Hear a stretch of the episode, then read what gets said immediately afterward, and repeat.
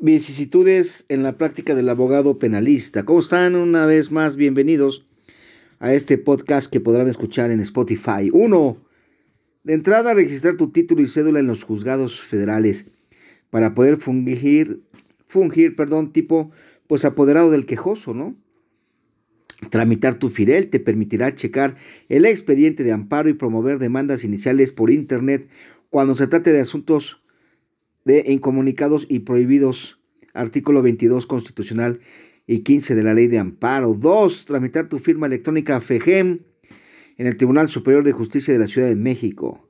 Dicho lo anterior, me gustaría decirles los 14 puntos que aplica nuestra firma en asunto con detenido. Le he llamado yo el protocolo básico para asuntos con detenido, registrarte en el libro, hablar con tu cliente, hacerle saber sus derechos, presentar el escrito de nombramiento, hablar con la familia respecto a honorarios.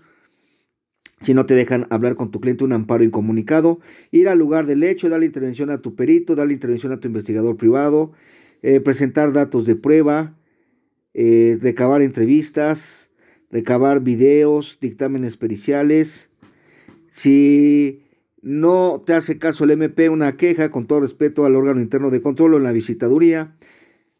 Y si fuera sumamente necesario, pues una denuncia por abuso de autoridad e incluso un Twitter al fiscal general. 4. Audiencia inicial. Llegar con tu kit básico. Primero tu constitución, tu Código Nacional de Procedimientos Penales, jurisprudencias y plumones. El iPad o laptop es opcional. 2.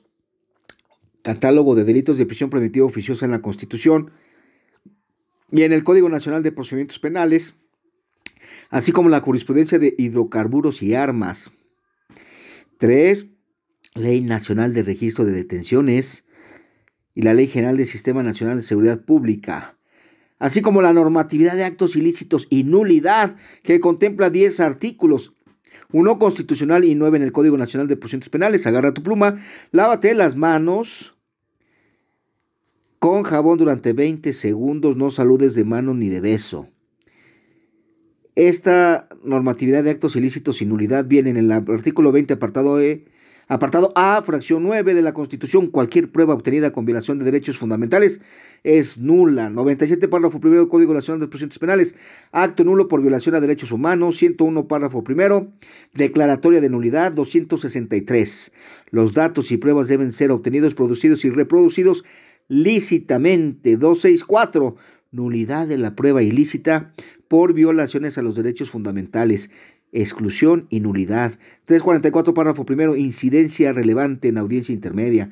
346, exclusión de medios para juicio en audiencia intermedia por violación de derechos fundamentales. 357, la prueba no tiene valor si se obtuvo con por actos violatorios de derechos fundamentales. 385, cuya obtención se hubiere vulnerado derechos fundamentales en juicio. 402, juicio oral, valoración pues las pruebas deben de ser lícitamente. Se dan cuenta que en 1, 2, 3, 4, 5 de estos artículos habla de derechos fundamentales. Agrega tu kit básico para la audiencia inicial, Protocolo Nacional de Actuación Primer Respondiente, así como la normatividad en torno al auxilio judicial por si se va a prorrogar la audiencia. Anota, artículo 20, párrafo, ah, perdón, artículo 20, apartado B, fracción 4 Artículo 91, Código Nacional, artículo 113, Código Nacional, Derechos del Imputado, fracción 9 y artículo 126, así como 134. Auxilio judicial, cuando requieres auxilio del juez. Adicional a la anterior, normatividad tocante a datos de prueba en el MP. Aun y cuando estés en audiencia inicial y no vayas a desahogar medios, Puedes presentar obviamente datos en sede ministerial, 113 fracción 9, 129 párrafo primero y párrafo tercero, 211 párrafo segundo, 212, 216 y 314. También tu normatividad en cuanto al auxilio ministerial, 127, 128, 129, 215, 216. Momento de tocar el tema de la medida cautelar enseguida de la formulación de imputación, 154 último párrafo, 158 y 313 primer párrafo. ¿Cómo están? Tomen agua. Llévense su blog de notas a las audiencias. Ahí hay una marca, escribe ya de muchos años. Recuerda también los 45 secretos del control de la detención que los he platicado en otros momentos. Y al margen de lo anterior, otros aspectos del Código Nacional poco conocidos. Mira, artículo 135, queja cuando el juez no se pronuncia respecto a una petición que le haces. Artículo 167, último párrafo. El juez no impondrá prisión preventiva oficiosa a petición del MP. ¿Cómo ves? Con dedicatoria a empresarios y políticos. Artículo 309, párrafo 6.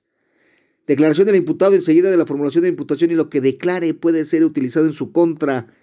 Párrafo 7 dirigirle preguntas. Estos tres últimos artículos, 135, 167 último párrafo y 309, pues son poco, poco recurridos. Bueno, de eso trató nuestra cápsula de hoy. Vicisitudes en la práctica del abogado penalista. Unos cuantos puntos. Tu compañero amigo, el maestro José Manuel Saucedo. Hasta la próxima.